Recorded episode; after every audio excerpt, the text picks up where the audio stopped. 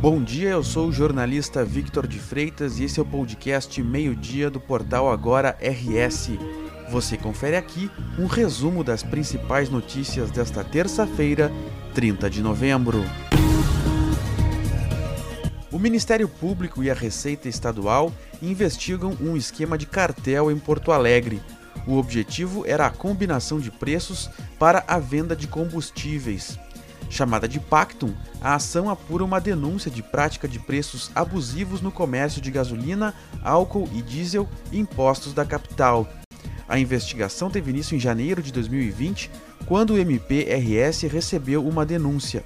O órgão instaurou um procedimento investigatório criminal para apurar a notificação. De acordo com o Ministério Público, o objetivo da quadrilha investigada era obter domínio do mercado e eliminar a concorrência quebras de sigilo telefônico, bancário e fiscal dos investigados foram solicitadas à Justiça e comprovaram a combinação de preços. Estão sendo cumpridos 20 mandados de busca e apreensão na sede de empresas envolvidas na fraude e nas residências de alguns dos investigados na capital e na região metropolitana.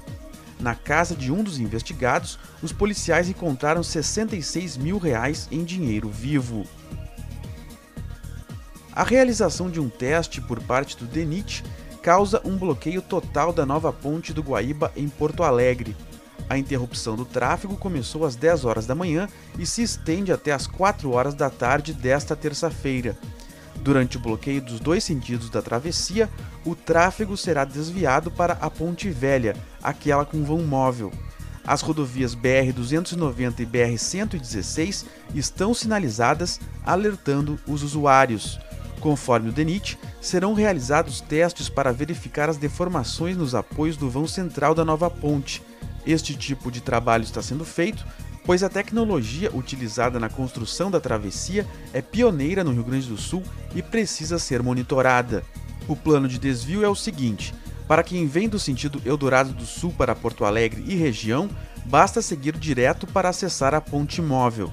Já quem vai do sentido Porto Alegre para Eldorado do Sul deve ficar atento à sinalização na BR-290 e ingressar na rua João Moreira Maciel, passar por baixo das alças da nova ponte e seguir até o acesso à ponte móvel. Foi aberto nesta terça-feira o prazo de inscrições para o concurso público do governo do estado, que oferece 4 mil vagas para novos soldados da Brigada Militar. O edital do processo seletivo foi publicado no Diário Oficial do Estado na semana passada. As vagas são para o primeiro nível da carreira de praças da BM, no cargo de soldado 3, com salário inicial de pouco mais de R$ 4.600. As inscrições devem ser feitas pela internet, no site da Fundatec, banca que organiza o concurso. A taxa é de R$ 92,64. As inscrições devem ser efetuadas até às 5 horas da tarde do dia 30 de dezembro de 2021. Segundo o governo do estado, o concurso terá validade de dois anos, contados a partir da data de publicação homologada do resultado final, podendo ser renovado por igual período. As datas das próximas fases ainda serão divulgadas ao longo do cronograma do processo seletivo. O padre Marcelo Fernandes de Aquino, reitor da Unicinos em São Leopoldo, recusou a comenda de cavaleiro da Ordem de Rio Branco a condecoração concedida pelo Ministério das Relações Exteriores foi publicada no Diário Oficial da União da última sexta-feira. O padre enviou uma carta ao Itamaraty em que atribui a negativa à, abre aspas, atual incapacidade do governo federal de dar rumo correto para as políticas públicas para as áreas da educação, saúde, meio ambiente, ciência e tecnologia, fecha aspas. Na mesma carta, porém, ele reconheceu a legitimidade e importância da insígnia e diz que ficou muito honrado em ser lembrado pelo Ministério das Relações Exteriores e pelo Conselho da Ordem de Rio Branco.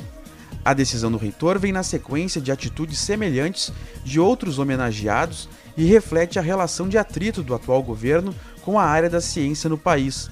No início de novembro, 21 brasileiros renunciaram à medalha da Ordem Nacional do Mérito Científico concedida pelo presidente Jair Bolsonaro por meio de decreto. Além dessas recusas, recentemente mais de 200 cientistas e personalidades que já fazem parte da Ordem Nacional do Mérito Científico divulgaram uma carta em protesto à exclusão dos pesquisadores Adele Schwartz Benzaken e Marcos Vinícius Guimarães de Lacerda da lista de agraciados com a homenagem. A honraria dada aos dois foi revogada um dia após a condecoração. O motivo seria o fato de os cientistas serem responsáveis por trabalhos que desagradaram ao governo Bolsonaro. Uma massa de ar seco e quente começa a avançar pelo Rio Grande do Sul nesta terça-feira.